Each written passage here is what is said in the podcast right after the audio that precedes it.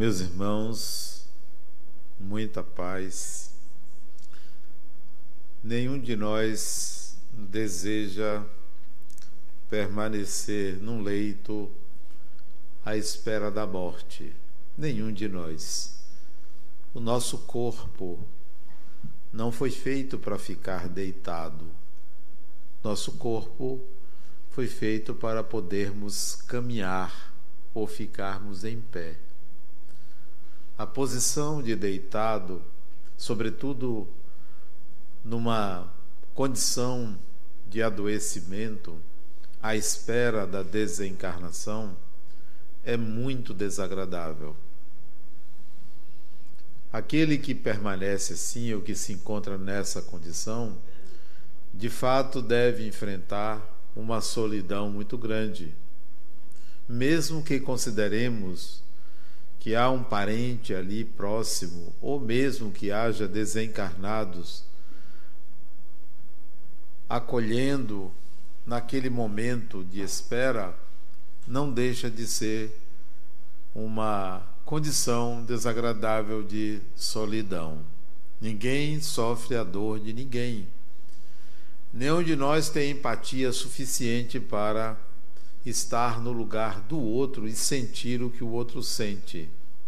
Então, não é simples, não é fácil dizer a uma pessoa que se encontra nessa condição de cuidados paliativos que está tudo bem, que a morte não existe.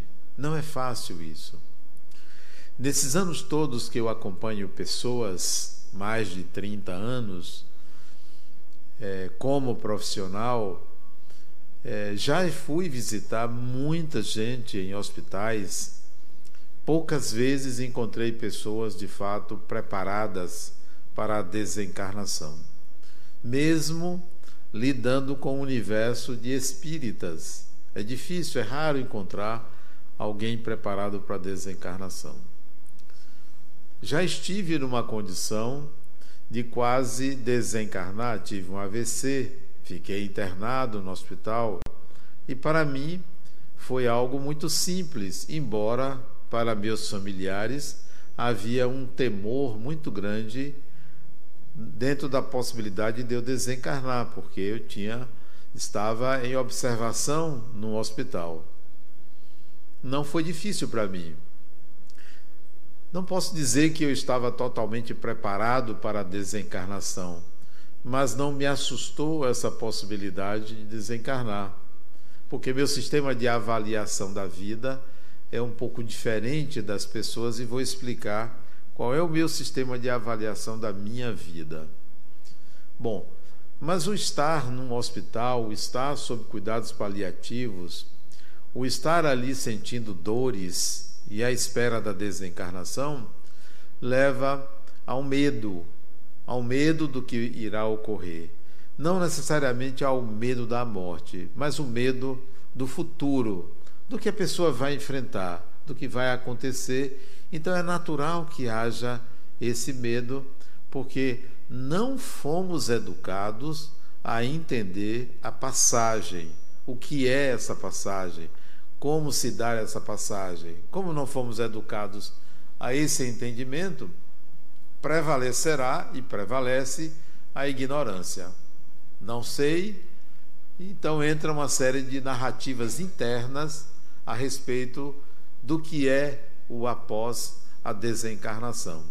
Dificilmente encontramos pessoas que têm uma precisão sobre esse momento posterior de tanto ler sobre o assunto, sobretudo relatos de pessoas eh, que desencarnaram e logo mandaram uma carta para quem ficou, não é difícil para mim saber o que, que vai acontecer após a minha desencarnação, o que, que eu vou encontrar, o que, que eu vou enfrentar. Não é difícil diante de tantos relatos onde foi possível captar de um de outro é, através da psicografia de Francisco Cândido Xavier, o que, que se passa, o que, que acontece, o que, que se sente, o que, que se dá, quais são os espaços em que transitamos após a morte.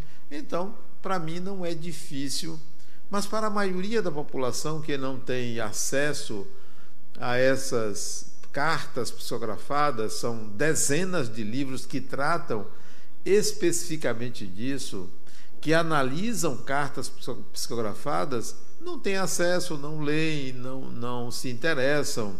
O assunto fica meio que reprimido dentro de nós, fica difícil de fato se sentir confortável ante a possibilidade da desencarnação. Seria bom que pudéssemos é, estudar sobre isso, conhecer esse fenômeno, a desencarnação, para é, retirar esse mito que se criou sobre é, a continuidade do eu após a morte do corpo físico. De qualquer maneira, o personagem ou a pessoa que nos tornamos nesse mundo, neste mundo, é, tem receio, tem medo, porque entram uma série de condicionamentos psicológicos, de protocolos psíquicos que aversivos que nos levam a receios infundados sobre esse momento. A última pessoa que eu fui visitar e pude conversar um mês, praticamente um mês antes dele desencarnar, foi um amigo meu, Paulo. Fui a, ao hospital, eh, ele me chamou, a esposa dele se comunicou comigo e eu fui lá visitá-lo e pude conversar com ele sozinho. Né? E falamos exatamente sobre isso. Ele dizendo, Adenauer, eu quero lhe passar a minha tranquilidade ante esse momento. Não é porque é, eu quero ser salvo, não é porque eu não tenha dúvidas, mas eu estou muito tranquilo em relação ao meu morrer, muito tranquilo. Não tenho expectativas de, de sofrimento, é, de que vou ser julgado. Não, simplesmente é, algo vai acontecer na minha continuidade. E eu estou é, curioso em saber o que, que vai acontecer foi a segunda pessoa na minha vida toda que eu pude ter uma conversa e ele me relatar essa curiosidade ante a morte. E ele disse: Não que eu queira morrer, eu não quero morrer, eu queria continuar a minha vida. Se eu não me engano, ele ia fazer 60 anos, não era uma pessoa já com 80, 90 anos, não, ele ainda tinha 20 ou mais anos pela frente. Isso não é que eu quero morrer, não, mas sinceramente eu estou curioso eu estou curioso em relação ao que eu vou enfrentar. Eu só é a segunda pessoa que eu vi essa curiosidade e achei muito interessante o relato dele. Ele era um simpatizante do espiritismo. Não podia dizer assim, era espírita, convicto. Não, ele vinha aqui, assistia palestras, a esposa dele vinha.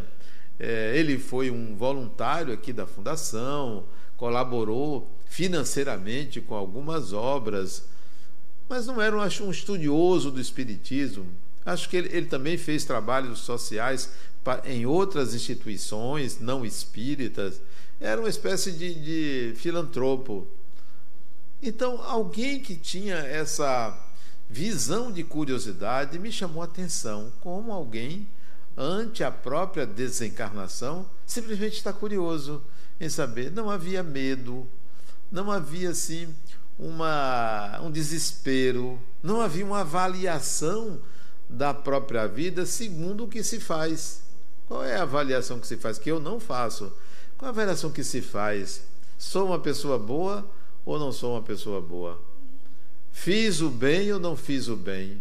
Fiz o mal ou fiz o bem? É uma avaliação um tanto quanto é, atrasada, antiquada, inadequada você resumir uma vida ao bem e ao mal. Não é? é absurdo você dizer que não, eu sou uma pessoa boa. Porque você quer sempre mitigar qualquer possibilidade de maldade em você, é natural. Nós não nos olhamos pelos defeitos, nós nos olhamos pelas qualidades. Só que isso é uma avaliação é, eu diria perfunctória. Vocês não concordam? Você sabe o que é perfunctória, então não precisa nem eu dizer. Né? É uma avaliação perfunctória. Se é perfunctória, é inadequada. tranquilamente. Sabem o que é perfunctória, né? Eu gosto quando eu falo a palavra e as pessoas não sabem o que é. Eu me sinto intelectualmente superior. Olha, não é bom a gente se sentir assim intelectualmente superior? Não é? Uma avaliação perfunctória é uma avaliação superficial, ocasional, não profunda. Ora, qual é a avaliação que eu faço e eu gostaria que vocês fizessem a avaliação sobre vocês dessa forma? Rodrigo, você pode diminuir o som desse microfone que ele está tinindo. Diminuiu? Acho que sim. Não, não diminui não. Diminua, por favor, o som dele. Está muito alto. Vamos ver se. Ah, diminuiu. Ok, melhorou. Então, isso não é perfunctório, isso é profundo, né? Você vê a qualidade do som em meio a uma palestra. Mas fecha o parêntese. Qual é a avaliação que eu faço e que farei se me vir num leito de morte? Se me vir sob cuidados paliativos? Qual é a avaliação que eu vou fazer e que eu faço e já fiz de mim? Já está resolvido isso. Quer dizer, significa que eu estou de malas prontas. Não precisarei me preocupar com uma avaliação sobre mim, porque já fiz. Olha o que é avaliar a própria vida nesse estado de paciente terminal. A grande maioria de nós passará por isso. Porque o número de desencarnações por acidentes não supera o número de desencarnações em leitos hospitalares. Normalmente desencarnamos em leitos hospitalares. Então, você se prepare, porque isso vai provavelmente acontecer com você. Então, o sistema de avaliação naquele momento deverá ser só uma confirmação, porque você não precisa estar doente para fazer uma avaliação da sua vida. A avaliação que você deve fazer da sua vida é a seguinte, que eu fiz comigo. Bom, eu vim de uma família pobre. Poderia vir de uma família rica. Na próxima encarnação, eu vou mudar isso. Eu não quero nascer pobre. É uma dificuldade muito grande nascer pobre. Já pensou? Você já nascer com dívida. Você já nascer em circunstâncias ruins na sua encarnação. O nome disso é merecimento. Então eu mereci nascer numa família pobre. Vou cuidar para que na próxima encarnação eu escolha melhor. E essa escolha melhor significa ter a capacidade de ou o merecimento de agregar pessoas de alto valor não financeiro, alguém que tenha um mínimo de habilidade com dinheiro. E é raro encontrar pessoas que têm habilidade com dinheiro. A maioria deve. Então vim de uma família pobre, do interior, migrei para a capital aos oito anos de idade adorava estudar, avaliação que eu já começo aí. Adorava e adoro conhecer. Minha primeira avaliação é: eu sou uma pessoa que gosto de conhecer. Tem algum julgamento moral nisso? Nenhum. Gosto de conhecer. Vim estudar, me encantei com a sociedade, com a cidade, me encantei com o mar, me encantei com as coisas, tudo era novo. Sou uma pessoa que gosta muito do novo. Segundo o sistema de avaliação, eu sou uma pessoa que me encanto em conhecer e que gosto do novo. Não desprezo o antigo, não desprezo a história, mas gosto do novo. Sou uma pessoa que gosta do novo. Terceira forma, eu me encantei com a cidade me engajei, me engajei, engajei não, engajei, me engajei numa num grupo referencial chamado Espírita. Me dediquei a estudar espiritismo. Então eu sou uma pessoa que gostei, gosto e vou continuar a gostar de conhecer as coisas espirituais. Outra forma de me avaliar. Gosto de tudo que seja espiritual. Primeiro embate, primeira situação de confronto com uma pessoa se deu quando eu tinha 17 anos. Alguém se investiu contra mim para me bater, para me agredir. E eu me percebi que eu não tinha raiva da pessoa, me defendi, não tinha, apanhei. Mas eu não tinha raiva da pessoa, porque achei que aquilo era o sistema comum da sociedade, pessoas agredindo pessoas, mas eu não tive vontade de agredi-lo. Então, eu sou uma pessoa que eu não tenho vontade de agredir absolutamente ninguém. Mesmo aquele que quer me agredir me espanta. Por que, que essa pessoa quer agredir outra pessoa? Para quê? Mesmo que essa pessoa seja eu. Então, sou uma pessoa que não gosta de agredir a ninguém, nem física, nem verbalmente. Sistema de avaliação. Quinto sistema de avaliação. Ao longo desses anos, percebi que por detrás das ações existem intenções. E é bom a gente saber das próprias intenções. Não da dos outros, das próprias intenções. Quais são as minhas intenções? Gosto de fazer com que haja harmonia, equilíbrio. Por essa razão, o nome da fundação é lá, Harmonia. Pronto, é esse sistema que eu faço. Não tem negócio de fiz o bem, fiz o mal. Isso é consequência, isso é rótulo, isso é subjetividade, isso é referência com um modelo é, digamos assim, cristão, católico, de avaliar a vida humana, eu não adoto, mesmo sendo espírita, mesmo aderindo aos ideais cristãos. Não adoto esse sistema de ser uma pessoa boa ou pessoa má. Dessa forma, então, quando eu estiver ante a minha desencarnação, quando eu estiver sob cuidados paliativos, se eu chegar a esse ponto, eu não sei, não vou precisar estar preocupado com o depois, se vai aparecer alguém para me julgar, para me mandar para um lugar assim, para sofrer, não passa pela minha cabeça, porque nessa encarnação eu não sei o que é sofrimento, eu não sofro. Não há nenhuma possibilidade de encarar uma adversidade como sofrimento, porque encarar a adversidade como sofrimento é a mesma coisa que você dizer que tem uma alguém ou algo tem a necessidade de lhe fazer sofrer. Não, nem eu quero nem há ninguém que tenha necessidade de me fazer sofrer, nem um Deus que me imponha um castigo.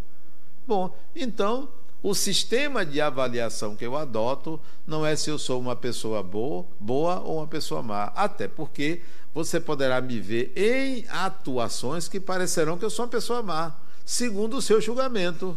Mas a mim aquilo não parecerá, nem me preocupa se o que eu faça seja algo considerado bom ou mal. A maioria das, das pessoas me veem como uma pessoa boa.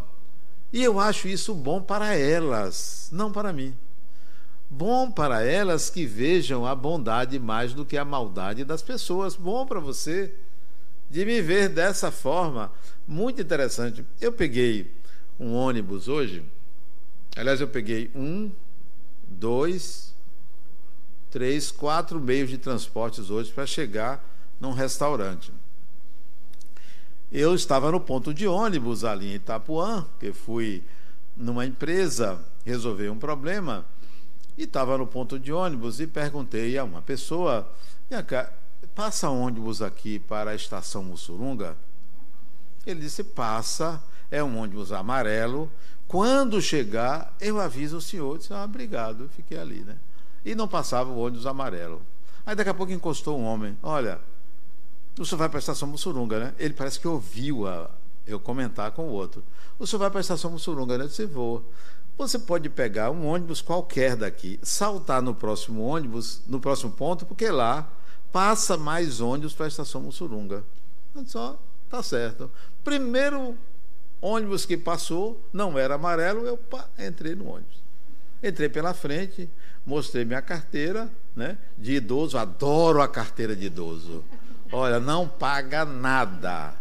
Adoro a carteira de idoso. Mostrei assim, mas eu também fiquei em dúvida, porque era um ônibus especial. Sabe aqueles ônibus especiais? Mas ele deixou eu entrar pela porta da frente. Eu disse: Eu tenho gratuidade. Ele disse: Olha, esse ônibus não, mas o senhor pode ficar aí. Eu te deixo. Eu disse, eu só vou até o próximo ponto. Ele disse, eu te deixo aí. Eu lhe levo até lá. E eu disse, como é seu nome? Ele disse, Mike. Eu disse, você é americano? Ele disse, não. Mike é apelido. Eu disse, de onde veio esse apelido? eu e o motorista de ônibus ali. Eu fiquei em pé, né? Junto com ele ali, conversando. Ele contou a história da vida toda dele. Ele disse, olha, quando eu era jovem, eu eu ficava na porta de um supermercado ajudando as pessoas para ganhar um trocado. E fui fazer isso a primeira vez e um amigo meu não gostou, porque ele era o ponto dele. E eu não sabia que era o ponto dele. E ele me bateu tal. É, tempos depois, pouco tempo depois, ele morreu, tá vendo? Ele dizendo, tá vendo? Eu, ele dizendo, eu sou uma pessoa que gosto de fazer o bem aos outros. E esse meu amigo, olha o que aconteceu com ele.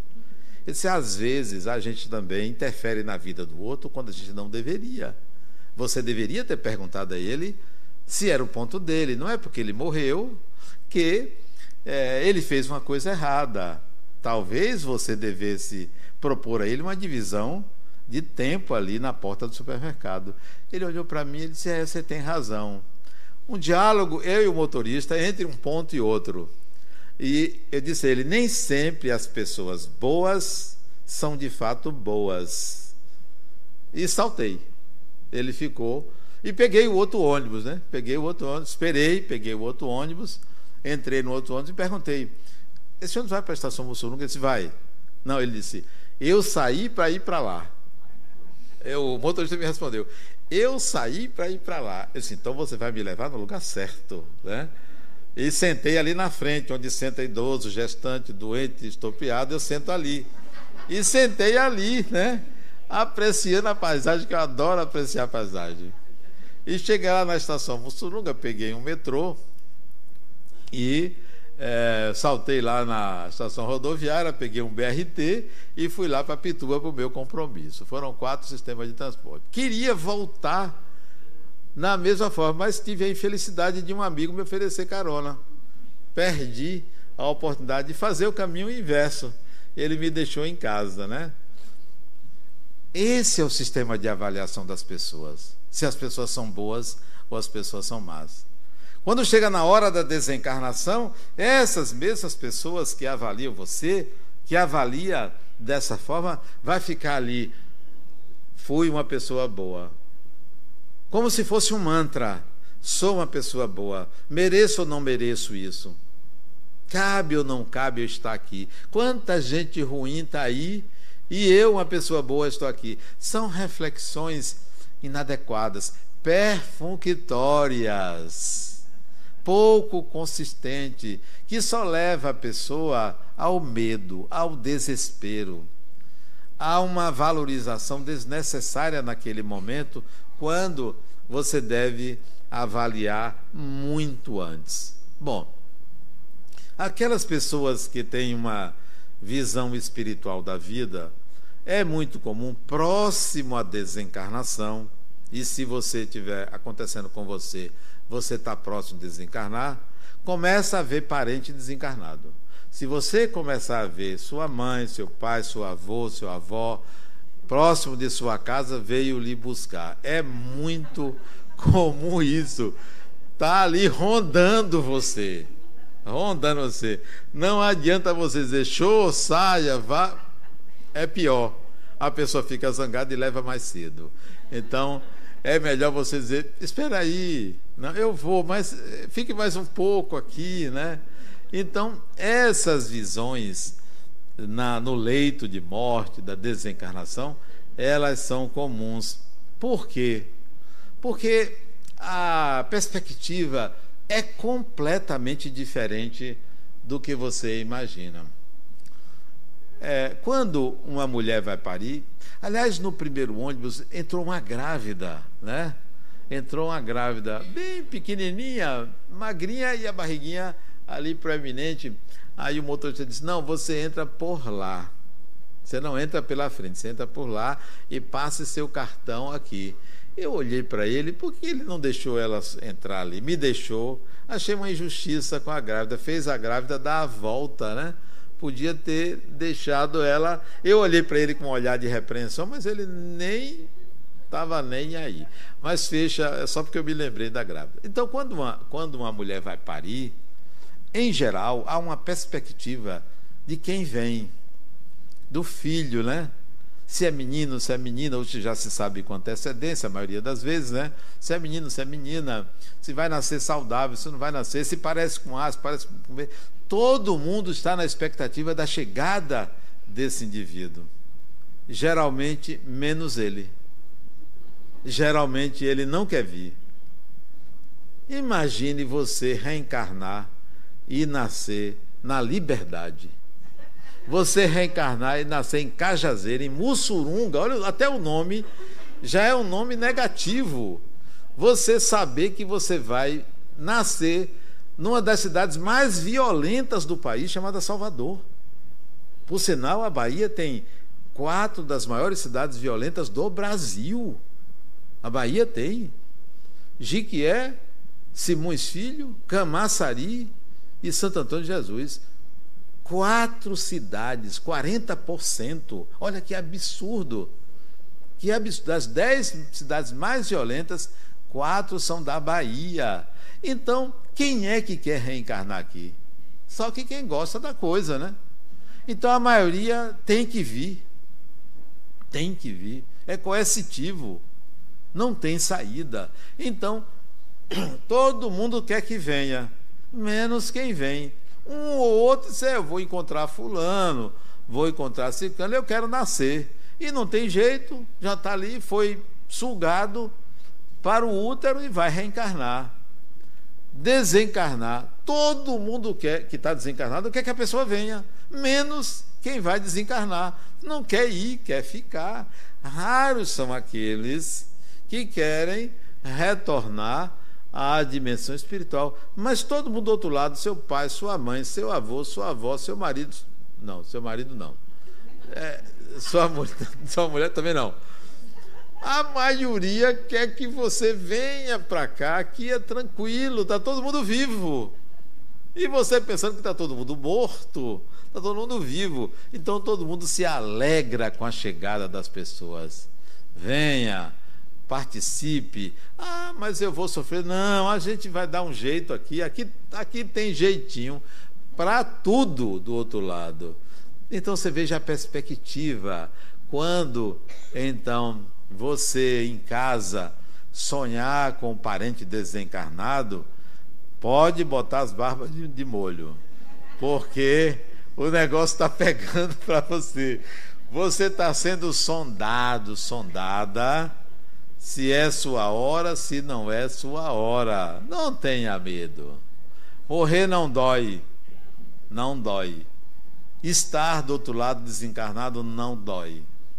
É algo absolutamente natural. Natural.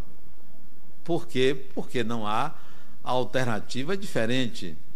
Então, muitos desencarnados relatam presenças espirituais que parecem devaneios, que parecem fantasias. Não são.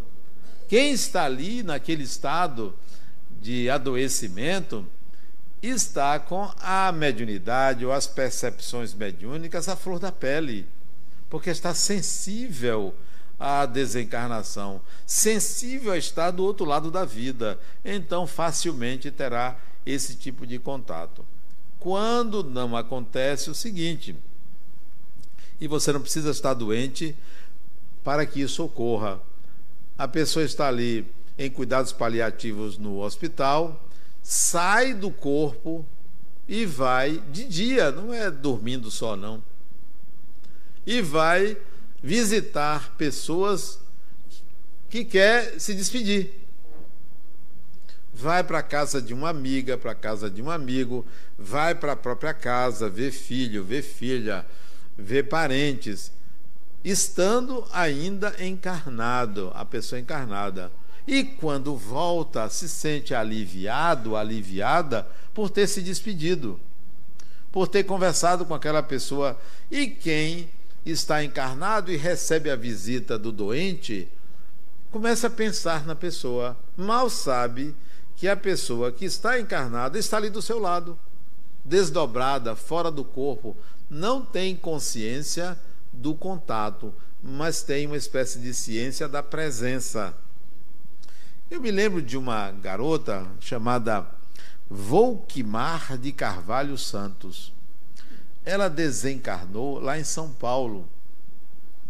Isso está no livro Jovens no Além. Não. No livro Somos Seis.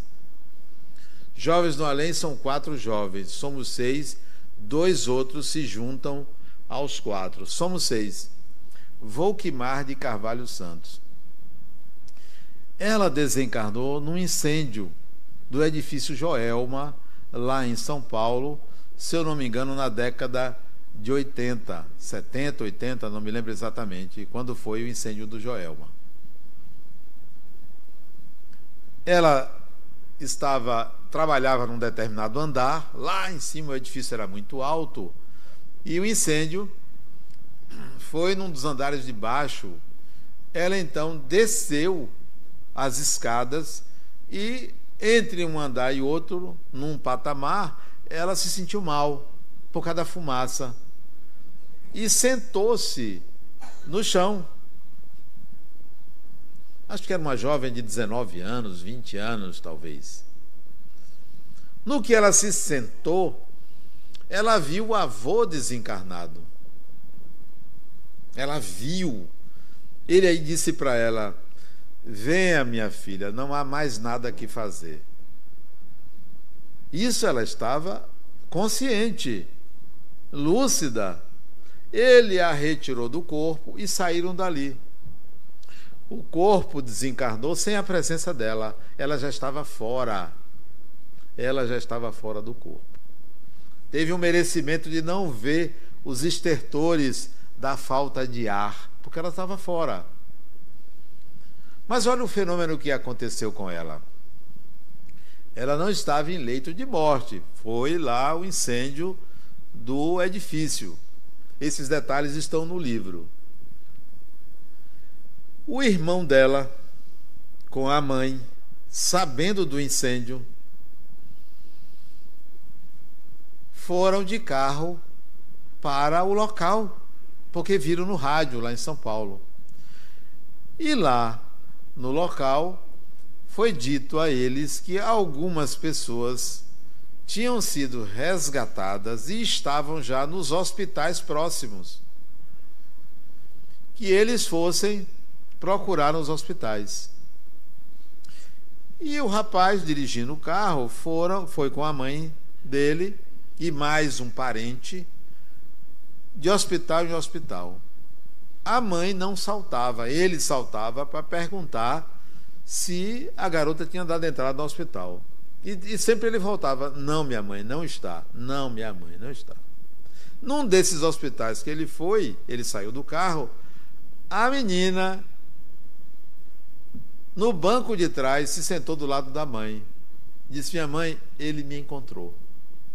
Eu estou bem, muito bem. Não se preocupe, não precisa chorar. Encontrei meu pai, seu, é, meu pai, não, meu avô, seu pai, e conversou com a mãe ali Enquanto o rapaz foi com o tio, parece ver. Quando ele voltou, ele disse: Não, minha mãe, não é, ela não está aqui. Já sabendo que a menina tinha dado entrada no hospital e tinha desencarnado já. Então, ela veio dar o recado à mãe que ela já havia desencarnado. Então, esse é um fenômeno de aparição o espírito aparece para a pessoa para dar um recado. Isso é muito comum entre pessoas que estão ou com pessoas que estão nesse estado de adoecimento num hospital. Se desloca para avisar o que desencarnou, ou que vai desencarnar, ou para se despedir. Depois a mãe disse, quando ele partiu no carro, a mãe disse: Meu filho, eu já sei. Você encontrou ela. Ela veio me dizer. E o rapaz ficou surpreso com a afirmação da mãe. Muito interessante esse fenômeno. Ora, imagine como isso não é, não seria bom se nós encarássemos dessa forma. Ó, eu já parti. Não se preocupe, está tudo bem. Não adianta, não precisa chorar. Por que, que você vai chorar? Se eu estou dizendo que eu estou viva, que eu estou vivo, que eu estou bem, por que você vai chorar? Para quê? você vai chorar. Não há necessidade, mas isso é um protocolo psíquico comum que a maioria de quem fica se sente só sem a pessoa, a pessoa tinha uma importância muito grande. E se há uma culpa, aí é que é pior, aí que chora muito. Toda pessoa que se sente culpada com a mãe ou com o pai que desencarna, chora mais, quase que berra. Eu vi na minha casa, quando meu pai desencarnou, em 1986, no dia 12 de outubro, estava lá todos os filhos, todo, todo mundo não, dos dez filhos, tinha nove, eu cheguei, dos nove filhos lá, oito berravam, choravam muito, principalmente os que deram mais trabalho, menos um que não chorava, que ficou tranquilo e disse para mim: é, pai desencarnou. E eu e ele, sabe o que nós fizemos? Olha que coisa fantástica. O corpo lá já estendido na cama, ainda é, sem estar cadavérico, cantamos uma música de Roberto Carlos, porque meu pai era apaixonado por Roberto Carlos. E aí nós cantamos uma música, todo mundo berrando lá, todos chorando. E a gente cantou uma música que ele gostava muito. Eu não me lembro qual foi a música, né? Mas era uma música que ele gostava muito. Porque a gente tinha certeza que era algo diferente para ele.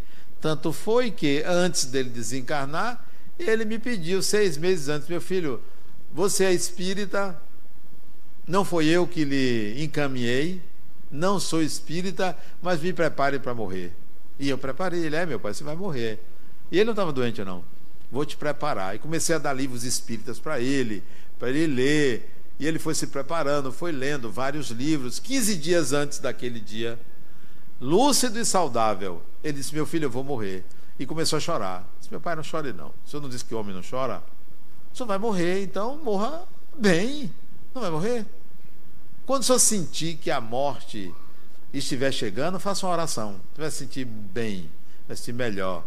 Aí ele diz assim: Meu filho, depois que ele parou de chorar, né? Meu filho, quem é que eu vou encontrar? Aí apareceu um nome de letra cursiva na parede do quarto dele. Eu disse: Fulana de Tal. Ele disse: ah, ainda bem. Eu não sei quem é essa fulana, porque minha mãe não era. Eu não sei quem era. Eu também não disse à minha mãe o nome da pessoa que apareceu na, na parede do quarto dele, né? Bem grande assim, letras grandes, cursiva, né? Começando com a letra Z. Não sabia quem era, ele disse: "Ah, ainda bem". Então por que, que eu ia chorar 15 dias depois quando ele desencarnou? Teve um infarto fulminante em casa aos 85 anos. Fulminante. Foi embora. Passarinho voou. Libertou-se daquele corpo. Dizem que eu pareço muito com ele em uma versão mais bonita, claro, né? Então, por que, que ia chorar? Se ele mesmo disse, me prepare para morrer. Se ele teve uma percepção de que ele ia desencarnar, mesmo sem estar doente, a gente não precisa estar doente para desencarnar. Veja o Abílio Diniz, que desencarnou, era um atleta, cuidava da saúde. Só tem uma condição para você desencarnar. É estar encarnado. Basta estar encarnado. É como minha filha disse: meu pai só tem Covid quem testa. Né? Quem não testa, não tem. Tem lá os sintomas, mas não sabe que tem. Então, só desencarna quem está encarnado. Você está encarnado, então se prepare. É amanhã, é hoje, é amanhã, semana que vem, o mês que vem, o ano que vem. Em algum momento você vai se libertar desse corpo. E antes disso, você vai ver é, pessoas desencarnadas, vai conversar com pessoas desencarnadas. Até hoje eu não vi nenhum desencarnado estando no hospital. Não vi. Se eu perceber, eu vou dizer: vamos lá, vamos juntos. Vou estar na mesma condição daquele curioso de Paulo. Um outro, antes de Paulo, foi um aluno aqui da ULI, o senhor Ademar. Ele tinha acho que 80 anos, 81 anos. Ele me pediu para eu ir lá vê-lo em cuidados paliativos, né? Estava ele e a esposa. Tava ele, a esposa estava, eu cheguei. E ele aí arregalou os olhos, Adenal, que bom que você veio. E eu olhei para ele, ele disse assim: Você sabe por que, que eu lhe chamei aqui para conversar. Eu disse: Eu sei. Ele disse, aí ele disse assim: Então diga. O que, que ele queria ouvir? Interessante quando uma pessoa quer que você diga uma coisa e você não sabe o que, que você tem que dizer. Eu não sabia o que eu tinha que dizer. Ele disse: Então diga. Eu me concentrei, concentrei e perguntei: Tem alguém aí para me soprar? Né? Tem alguém aí para me soprar? E tinha. Eu disse: É, Ademar. Estão lhe aguardando. A equipe já está preparada. É pouco tempo que você tem, pouquíssimo tempo. E dias depois ele desencarnou, acho que três ou quatro dias depois dessa conversa ele desencarnou. De pouco tempo que você tem. Mas não se preocupe, pela vida que você teve, pelo que você agregou em torno de você, não há com que se preocupar com a sua desencarnação. Aí ele disse, Adenauer, eu fico curioso em querer saber para onde eu vou. O que é que vai acontecer comigo? Ele disse, nada. Nada, é só uma mudança de domicílio. Não tem um CEP? Você vai sair de um CEP e vai para outro CEP. É só uma mudança de CEP, né? Condições especiais, CEP é condições especiais de poder. Você vai perder, perder o poder sobre a matéria e vai ter um poder do espírito. Então é só mudança de CEP. Não, fique tranquilo. A curiosidade vai ser exatamente a mobília que você vai encontrar, né? A, a pintura das paredes da instituição que você vai chegar, o rosto das pessoas que você conhecia. Você já tem mais de 80 anos, acho que ele tinha 81 anos, se eu não me engano. Você deve ter muita gente que desencarnou e é amigo seu. Você vai encontrar. Se encontrar algum inimigo é porque gosta de você. Porque inimigo que se aproxima de você é porque gosta de você. Você imagina uma pessoa, sua inimiga, que fica atrás de você, só pode gostar. Porque se fosse inimigo de fato, não ficava atrás de ninguém. Inimigo que se aproxima de você para lhe prejudicar, isso é paixão reprimida. Né? É paixão reprimida. Por que, que a pessoa quer me prejudicar? Porque gosta de mim, porque criou expectativas e eu não atendi a essas expectativas. Então, interessante, disse eu a ele, a sua curiosidade. É bom a sua curiosidade, porque ninguém volta para as mesmas condições de onde saiu. Sempre vai encontrar condições melhores. Porque se você for à sua casa que você nasceu, a cidade deve estar diferente. Eu, quando voltei a Cajutiba, grande metrópole onde eu nasci, eu fiquei surpreso com o que eu encontrei. Surpreso. Eu já tinha o que? Que idade? Eu não me lembro, ou seja, quando nós voltamos lá, acho que eu tinha uns 40 anos, talvez. Não me lembro, não. Quando eu voltei lá em Acajutiba, e fui à casa onde eu nasci. Que tristeza. Que tristeza. Eu pensava que ia encontrar uma mansão, porque para mim eu nasci numa casa enorme. Quando cheguei lá, era uma casinha pequenininha. Você veja a visão de criança. Eu saí de lá com oito anos. Eu pensava que era uma casa enorme, muito grande. Quando cheguei lá, um negócio pequenininho, xoxo, né? A rua que melhorou, já não era é, de barro, já estava calçada a rua, né? Melhorou a rua é sempre melhor. Já não tinha mais o estacionamento que tinha na época que eu nasci. Na época que eu nasci tinha um grande estacionamento de jegue. Já não tinha o estacionamento de jegue. Não tinha não, sério. Já tinha pavimentado o lugar, tinha um mercado lá. Então, sempre quando você volta, você encontra condições melhores. Assim é a desencarnação. Mas não tenha pressa, não. Não queira ir logo, não. Porque se você for antes, você vai agredir seu corpo então vai, vai voltar doente. Então espere a sua vez. Vai chegar, calma, vai chegar. Não tenha pressa, não. Vai encontrar diferente. Em vez de você encontrar do outro lado uma televisão de tubo, vai encontrar tela plana, né? ou dobrável. Vai encontrar coisas diferentes que você não via. A vida na dimensão espiritual é maravilhosa é maravilhosa, mas eu não troco. Eu quero viver essa vida até a última gota, até o último tônus vital.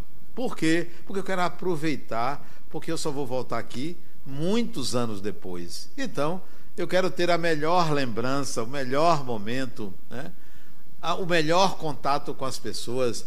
Vou ficar triste se ficar as pessoas chorando antes de eu desencarnar. E depois de desencarnar, bom, se ficar chorando, eu não vou voltar para consolar ninguém. Já pensou? Você perder tempo em voltar para consolar quem chora porque você foi? Não tem sentido, né? Só não deve fazer como um dos pais de desencarnados do livro Jovens no Além. O Adi Abraão Filho. O pai dele, tão saudoso do filho, era um jovem, 16, 17 anos, que desencarnou, ele teve um problema, acho que no coração, na escola dele. O pai ia para o cemitério, deitava na gaveta de cima, que estava vazia, chorando porque o filho tinha desencarnado e estava ali o corpo, não está o espírito.